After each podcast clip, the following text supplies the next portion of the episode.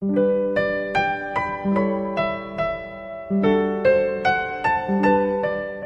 恶作剧之吻》里面有这样一个片段：一向不善言表又高冷精分的直树跟湘琴告白，因为你，我才发现了真正的自己。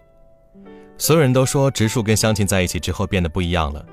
直树在喝醉的时候告诉阿金，只有在湘琴面前，他才可以真正做自己，不用多优秀，也没有任何附加，真实就好。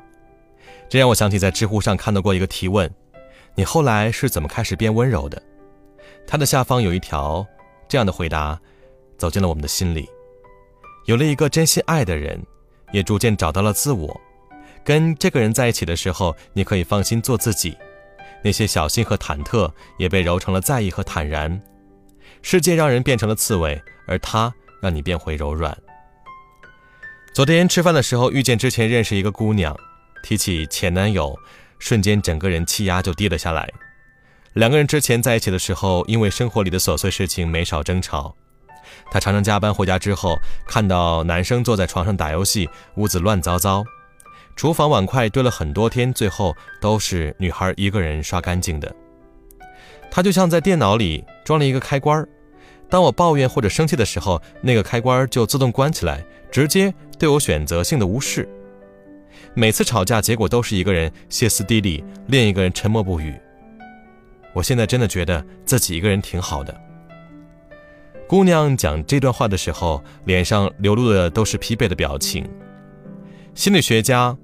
费洛伊德讲过，当一个人进入亲密关系，比起普通人际关系中的创伤，亲密关系里的创伤更容易加倍显现。跟一个不够在意你的人生活在一起，为了繁琐小事争吵，会消磨掉耐心；爱一个不能理解你的人，会使你在不被在意的日子里更加郁郁寡欢。冷言冷语让人越发尖锐，那些长期。被压抑的伤口都会在无形之中结出一层抵御的屏障。那些轻易不敢再敞开心扉的人，大部分都是因为曾经真的爱过，也真的失望过。为了保护自己，只能穿起坚硬的铠甲，渴望被爱，但又很害怕付出。孙俪十二岁的时候，父母就离婚了，母亲带着孙俪生活。孙俪跟父亲唯一的联系就是法院每月判的两千块钱的抚养费。是邓超的撮合，让孙俪和多年不联系的父亲在爷爷的寿宴上最终和解。遇见邓超之前，孙俪一直都对亲密关系带着质疑；遇见邓超之后，身边的朋友聊起孙俪的改变，总会这样形容：就像一座冰山，居然慢慢开始融化了。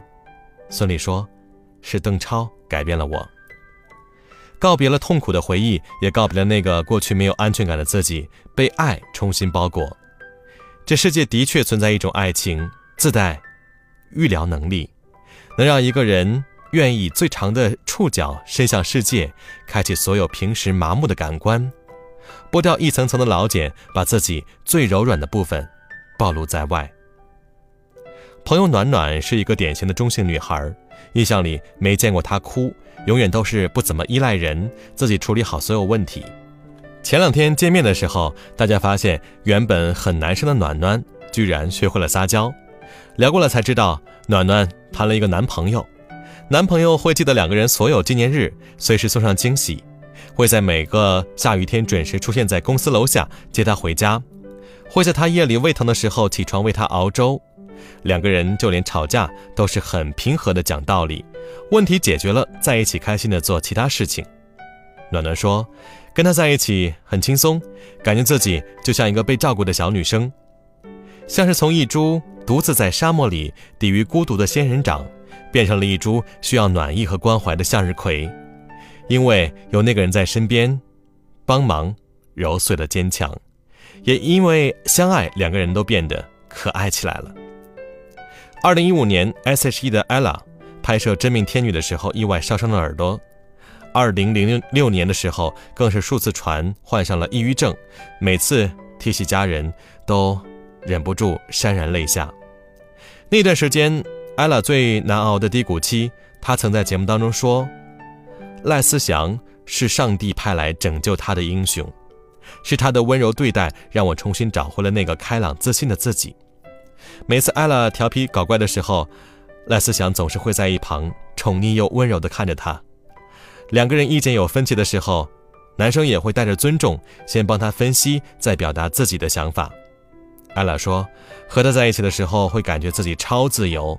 他会在任何时候夸我，让我知道我永远不是一个人。